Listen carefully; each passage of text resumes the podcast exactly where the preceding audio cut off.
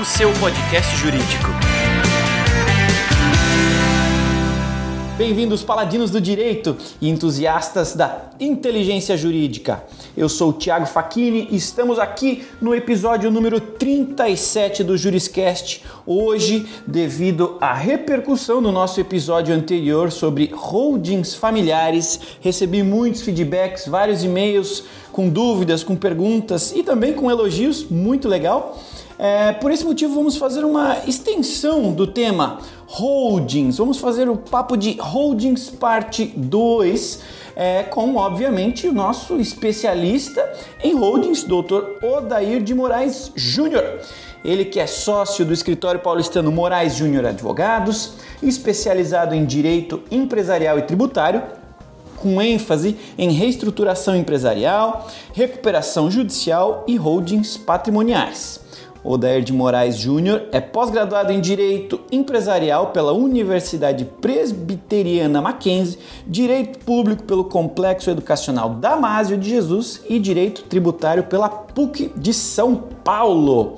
O homem é um especialista também em recuperação judicial e direito comparado pela Universidade Tor Verghetà, na Itália, especialista em reestruturação e recuperação de empresas pela FGV, especialista em insolvência e recuperação jurídica comparada com ênfase em legislação britânica no Corpus Christi College da Oxford University, especialista em recuperação judicial e falências pelo Instituto Brasileiro de Administração Judicial.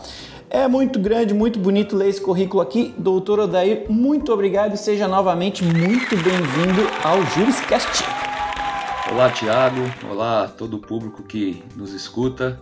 É um prazer muito grande mais uma vez estar aqui com vocês e vamos dar continuidade a esse tema bem interessante que é a holding patrimonial e a holding familiar. Maravilha, eu estava comentando há pouco que eu estive num, num, num evento, o Legal Hub, é, na semana passada e quando eu cheguei no evento, vários advogados vieram conversar comigo sobre, sobre terem recém ouvido o programa e que acharam a, a, a temática legal e acabaram me fazendo novas perguntas. E, e, e tem tudo a ver a gente continuar falando e aprofundando o assunto. Então, esse episódio de hoje vai ser focado em perguntas práticas, né? Para quem nos ouviu no episódio anterior, possa agora ter uma noção ainda mais prática, ainda mais realista de dúvidas que aparecem no dia a dia aí nos trâmites de, de quem trabalha com esse tema.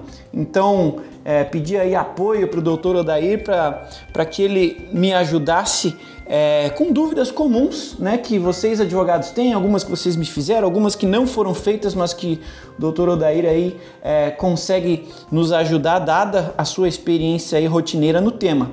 Então, para entrar logo nessa, nessa parte prática, não vamos aqui entrar naquele nosso costumeiro é, é, é, detalhismo, né, de fazer um alinhamento com a audiência, se você não sabe o que é uma holding, o que é uma holding patrimonial, o que é uma holding é, familiar, uma holding financeira, não financeira, ouça o episódio número 36 aí do Juriscast, a parte 1, onde a gente explicou detalhadamente o início, e esse aqui é um, um episódio um pouquinho mais avançado, beleza?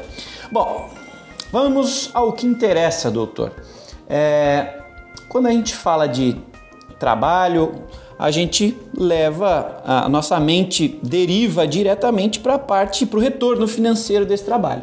Quando a gente fala de uma holding, a gente não falou no episódio passado, mas eu acredito que seja interessante nós falarmos agora com relação à parte financeira, né, dessa dessa dessa preparação e, e trabalho com a holding.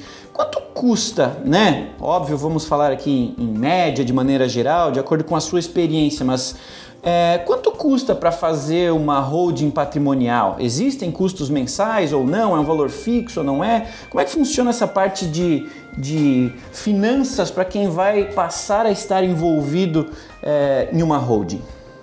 Bom, uh, a holding ela se inicia pela constituição do contrato social.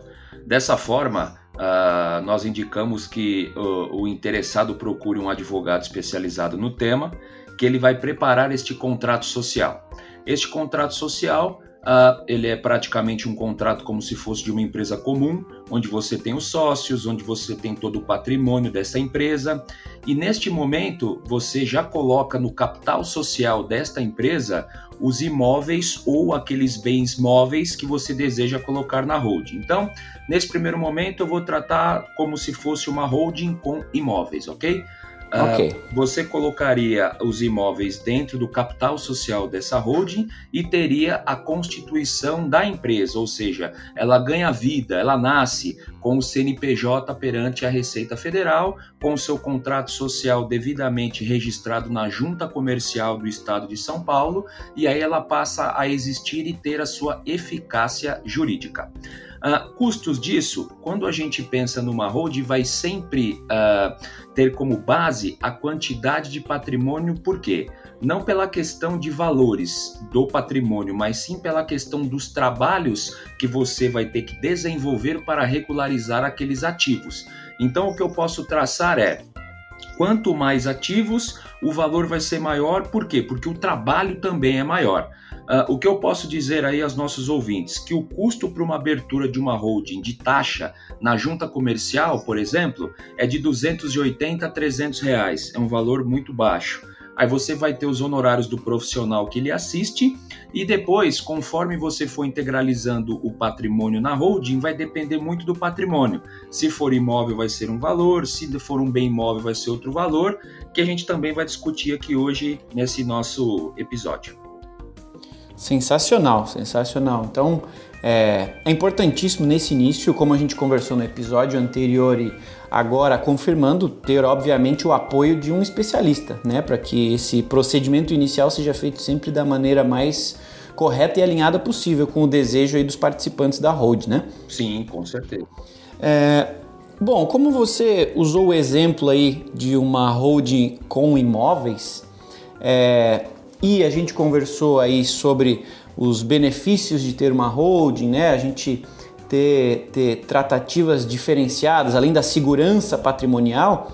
É, você conseguiria nos dizer se é preciso passar a escritura desses imóveis é, e pagar imposto nos imóveis que estão, nessa, que estão nessa holding, a partir do momento que esses imóveis vão para a holding, algo muda com relação ao status dele e o pagamento desses, desses impostos e taxas atreladas a ele? Existe algum tipo de é, diferenciação na, tribu na tributação, algum tipo de condição diferenciada para imóveis em holdings? Como é que funciona isso?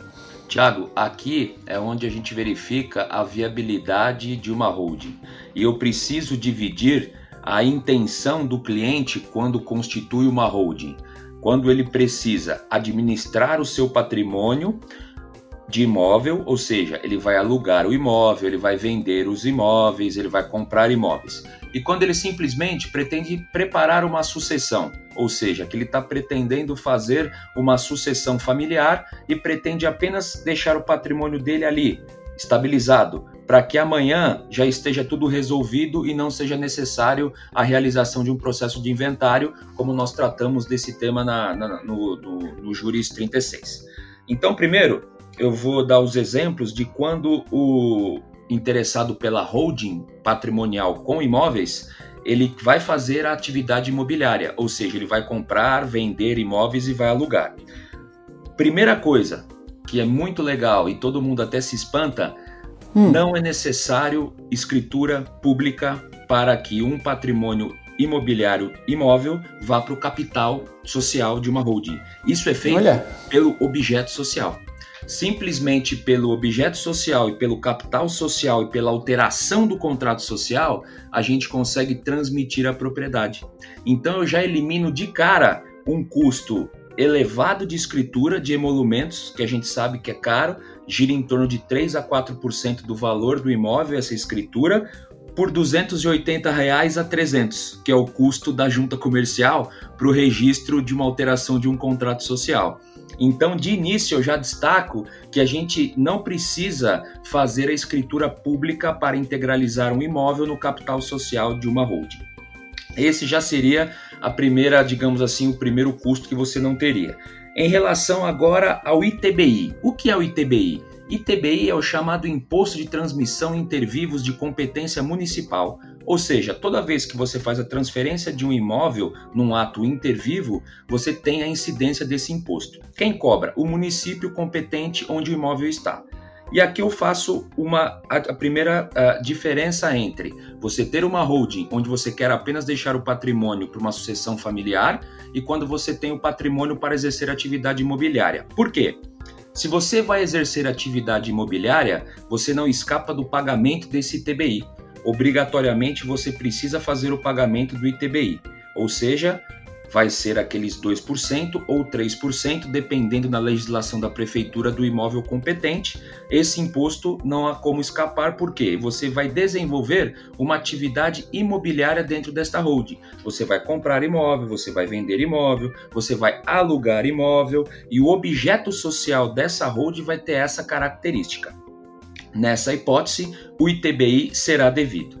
Na hipótese de você fazer uma holding familiar pretendendo apenas uma sucessão familiar, ou seja, eu não vou exercer nenhuma atividade de compra, de venda e de locação do meu patrimônio, eu tenho a imunidade do ITBI. Nem o ITBI eu pago. Por quê?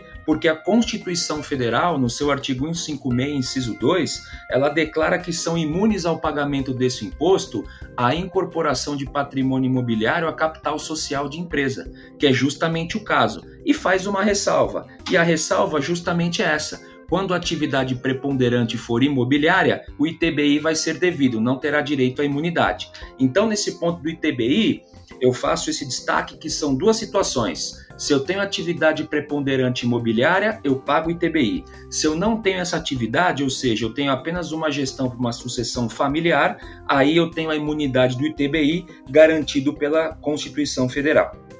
Continuando a questão dos impostos, eu faço aqui é, mais uma ressalva muito interessante. Quando você faz a holding, é muito importante que você defina a forma de tributação dessa holding. Como nós já dissemos, a holding nada mais é do que uma empresa. Então você deve escolher e optar por uma forma de tributação quer seja lucro real, lucro presumido ou simples nacional. No caso das holdings patrimoniais, a gente sempre indica o lucro presumido, porque ele vai ser a menor tributação para que ao final, como veremos nesse episódio, a gente vai ter uma economia muito grande no caso de venda e no caso de locação de imóveis. Entendido, tem bastante detalhes que você está aí comprovando que normalmente são de conhecimento do especialista super legal. Está dando uma, uma aula e uma consultoria aqui hoje para nossa audiência, né? É, já que a gente falou agora aí sobre, é, sobre essas, essas é, custos financeiros e diferenciações dessa, desses imóveis que estão dentro de uma holding, a gente falou sobre a constituição da holding, tributação, tudo mais. É, eu, eu, eu atrelo isso diretamente ao que, como você falou, a holding é uma empresa, toda empresa normalmente tem um contador, né? Então, a, a, essa próxima pergunta é a seguinte: em toda holding é obrigatória a presença ou a relação com um contador? Como que é definida essa relação de é, é, obrigatoriedade, sim ou não? Vamos lá, novamente aqui Uh, bom, primeiro, eu indico que sempre tenha um contador. Por quê? Por mais que a holding seja apenas aquela empresa que seja para uma sucessão familiar, obrigatoriamente você tem obrigações acessórias a serem informadas ao fisco. Que, por mais que o cliente tente fazer, ele não vai ter a mesma expertise do computador do profissional, que nesses casos cobra valores até irrisórios simplesmente para fazer uma declaração de sem movimentação todo mês, mas que deixa a sua empresa devidamente ativa sem a possibilidade de um cancelamento do CNPJ. Quando a gente fala de uma holding patrimonial que já exerce atividade imobiliária, aí sim não há como não ter um contador. Por quê?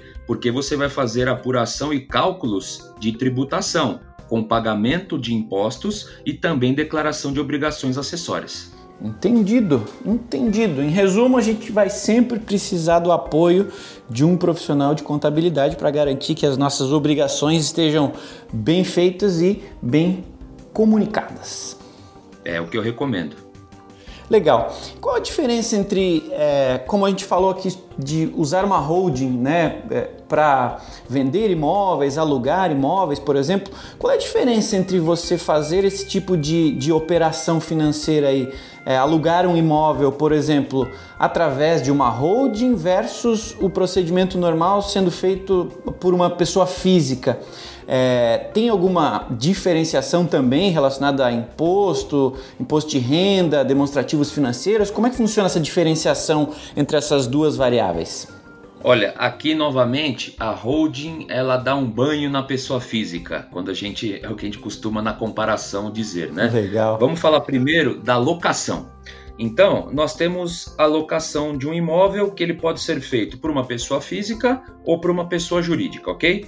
Então vamos falar agora da pessoa física. Vamos trabalhar com um número mensal aproximado de 10 mil reais que essa pessoa física tenha de renda com aluguel.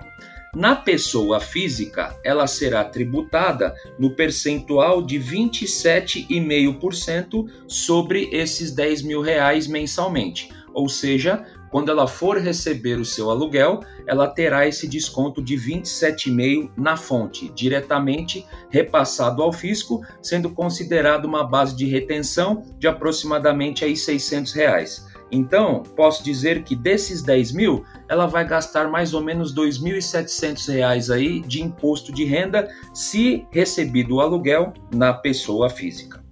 Quando a gente fala desse mesmo aluguel de 10 mil reais na pessoa jurídica holding patrimonial, nós temos que fazer aí, como eu chamo, a pirâmide jurídica para que tudo dê certo. Então, primeiramente, essa holding patrimonial deve ter no seu objeto social a locação de imóveis como atividade preponderante, ela deve ter o seu chamado KINAI classificado corretamente, KNAI é a classificação do objeto de uma empresa, então ela deve ter o KNAI correto, que é o 6810 dígito 2, no caso de locação, e deve ser tributada pelo lucro presumido. Por quê?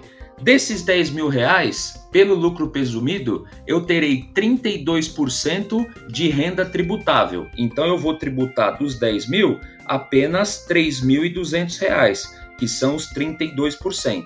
Em cima desses 32%, que é os R$ 3.200, eu vou tributar 11,33% a título de imposto de renda, contribuição social sobre o lucro, PIS e COFINS. Ou seja, eu terei uma tributação na receita de locação pela holding de 10 mil reais de aproximadamente apenas 400 reais contra aproximadamente R$ 2.700 na pessoa física. Aí, Tiago, você faz uma conta rápida. 400 vezes 12, estamos falando numa tributação anual de R$ 4.800. 2.700 vezes 12, estamos falando aí de uma tributação anual de 30 mil reais recebidos na pessoa física. Você acha que compensou receber o aluguel pela holding ou não? Nossa senhora, você falou em banho, mas isso aqui é uma chuva de economia quando a gente pensa no jeito certo, né, no jeito é, juridicamente correto e devidamente apoiado aí de fazer os negócios. É, se alguém tinha dúvida de que a holding pode trazer benefícios aí para quem precisa de segurança patrimonial e agora maior, melhor formato de tributação, acho que as dúvidas acabaram por aqui. É isso para locação, tá, Thiago? Na venda as contas são um pouco diferentes. Por quê? Porque a tributação também é diferente quando você vende um imóvel na pessoa física. Então vamos trabalhar aqui com a hipótese de um imóvel que a pessoa física tenha e que ela adquiriu por 500 mil reais. Quando ela foi vender esse imóvel, houve uma valorização imobiliária, porque o imóvel sempre valoriza, e esse imóvel foi vendido por 800 mil reais. Ou seja, ela teve aqui um ganho de capital, que é a diferença do valor de compra para o valor de venda, de 300 mil reais. Sobre esses 300 mil reais, que é justamente o ganho de capital, ela será tributada em 15% a título de imposto de renda. Então, nesta hipótese, a pessoa física vendendo o imóvel nestes moldes pagaria de imposto o valor de 45 mil reais. Quando a gente fala da holding patrimonial e quando a gente fala daquela pirâmide jurídica estruturada, também na venda a gente vai ter vantagens aqui. E aí eu vou explicar para vocês por quê. Primeiro porque quando eu faço a integralização do imóvel na holding, pouco importa o valor que esse imóvel entrou no meu capital social para quando eu for vender. Por quê? Eu falei na pergunta anterior que o objeto social da holding deve ser a compra, venda e alocação de imóveis para que você possa exercer e que o KNAI seja o correto, que é o 6810 uhum. dígito 2. Tendo isso no meu objeto social da holding, eu terei essa atividade preponderante. Assim, a venda desse imóvel nada mais é do que a venda de um produto que eu tenho na minha holding, como se fosse um produto de prateleira que eu retiro e faço a venda. O imóvel é a mesma coisa. Nessa hipótese do lucro presumido, que é onde eu aconselho que seja a forma de tributação, como se trata de uma venda e não de uma prestação de serviço, eu tenho uma tributação de 8% de base sobre o valor da venda do imóvel. Então vamos lá. Vendi o imóvel por 800 mil. 8% de 800 mil, eu estou falando em 64 mil reais. Em cima dos 64 mil reais, eu vou tributar os 11,33 que é o imposto de renda, a contribuição social, o PIS e o COFINS. Então eu terei nesta hipótese uma tributação aproximada de R$ 7.200 contra 45 mil reais. Compensou, Thiago? Compensou demais. Vamos fazer uma holding agora. Onde se viu a gente está comprando, vendendo e alugando imóveis como pessoa física. É muito menos seguro e muito menos lucrativo.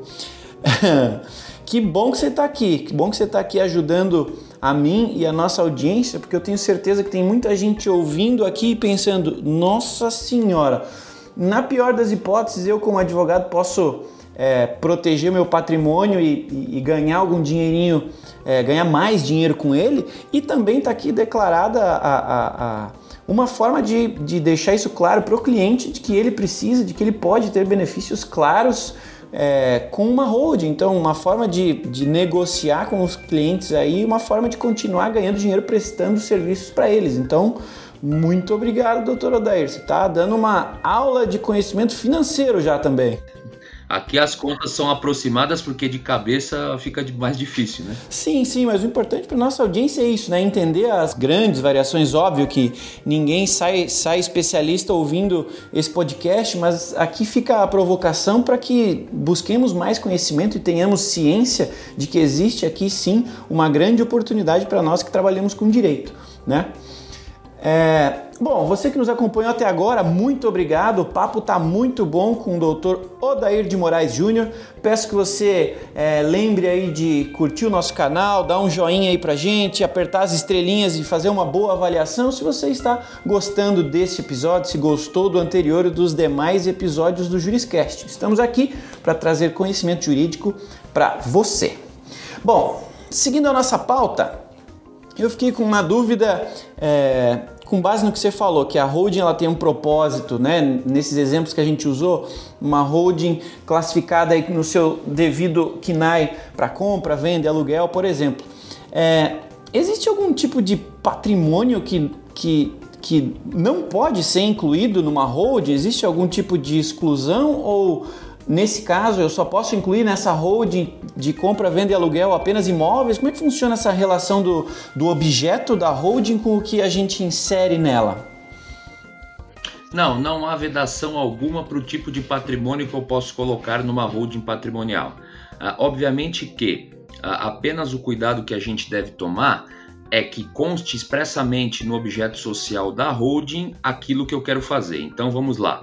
Uh, a gente costuma fazer muitas estruturações aqui no escritório de blindagem patrimonial de empresas, inclusive, com seus ativos industriais, por exemplo, moldes, máquinas. Uh, por quê? Porque se esses ativos, moldes, máquinas, estão no no CNPJ da empresa operacional, ou seja, aquela que está tendo ali a operação do dia a dia e está no risco normal da atividade empresarial, ela pode sofrer uh, constrições caso a empresa amanhã não esteja numa situação tão boa. Então, uh, é muito comum nós criarmos as holdings, uh, nós colocarmos esse patrimônio, esse ativo da empresa, essas máquinas, esses moldes, que é o meu exemplo agora que eu estou trazendo para vocês, ou até próprios veículos da empresa na holding, e a holding faz a locação desses ativos para a empresa para que ela utilize. Nesse caso, a gente deve colocar no objeto social que é a locação de bens próprios, que é o que a gente coloca como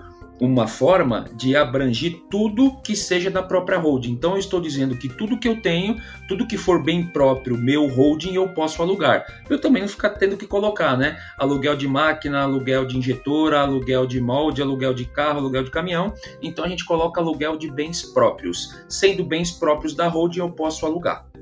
Então, nesse exemplo, eu não estou falando de locação de imóvel, eu estou falando de locação de ativos. Eu posso fazer de máquinas, eu posso fazer de uh, moldes, posso fazer de marca, que é um bem intangível, mas se eu tenho uma marca registrada no INPI, eu posso fazer a cessão e alocação do uso dessa marca para um terceiro e receber valor por isso. E eu fazendo isso dentro da holding, eu tenho uma proteção e eu tenho uma tributação diferenciada do que fazer isso na pessoa física, como que nós vimos aqui. Então, pouco importa o ativo que eu alugo ou o ativo que eu vendo. As, os percentuais e a forma de cálculo de tributação não mudam. O que eu devo apenas ter cuidado, isso é muito importante, pessoal, para que não soframos aí autuações da Receita Federal, é que a nossa empresa tenha a possibilidade de exercer aquela atividade. Como eu disse, o KNAI correto, o objeto social correto, Tendo isso, ou seja, a pirâmide jurídica da holding sendo totalmente observada, teremos ganhos tributários, blindagem de patrimônio e tranquilidade numa sucessão familiar. Maravilha, maravilha. Eu aproveito é, esse, essa sua última fala aí, é, sucessão familiar e também o avançar aqui da hora, a gente já está chegando no finalzinho do nosso episódio. É, falando em sucessão, é, o que acontece se um sócio, por exemplo, quiser encerrar uma holding? É, existe um procedimento padrão? Existem cláusulas que precisam ser pensadas de acordo com, a, com o destino da holding? Ou como é que seria o ideal, na sua visão, tratar esse tipo de ocorrência? Perfeito, Tiago. Você mencionou a palavra correta. Existem cláusulas que eu posso constar previamente. Perfeito. O que nós fazemos é justamente isso. Quando a gente fala numa holding para sucessão familiar, é sentar com a família, sentar com os clientes e dizer para eles o que, que vocês querem e dentro daquilo que os clientes querem, da necessidade do cliente, a gente cria as cláusulas dentro do contrato social.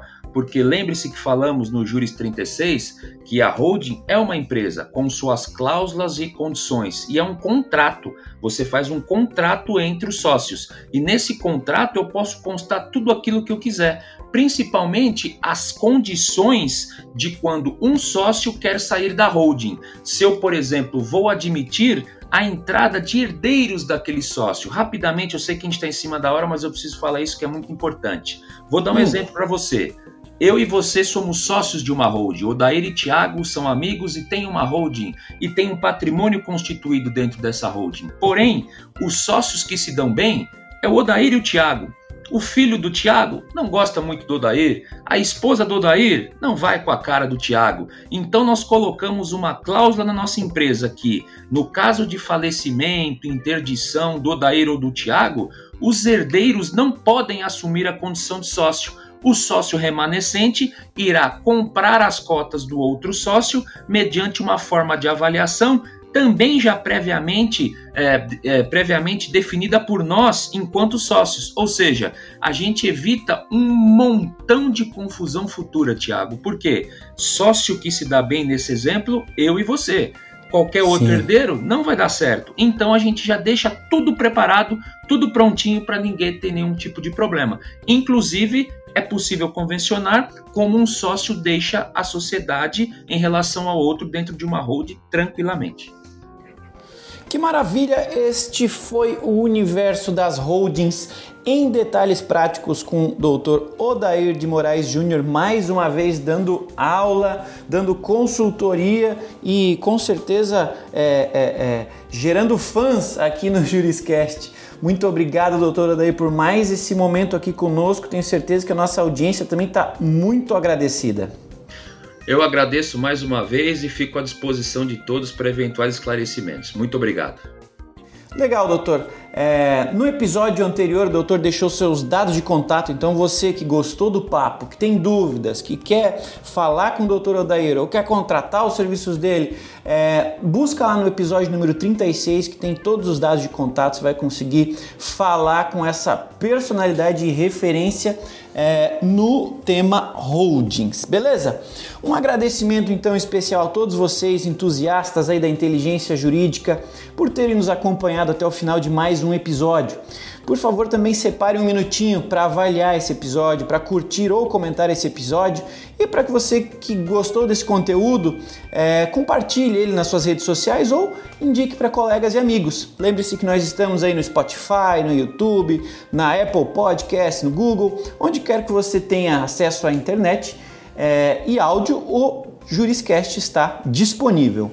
Então, eu sou o Thiago Facchini, foi um prazer ter estado aqui com o Doutor Odair e com todos vocês aí da audiência.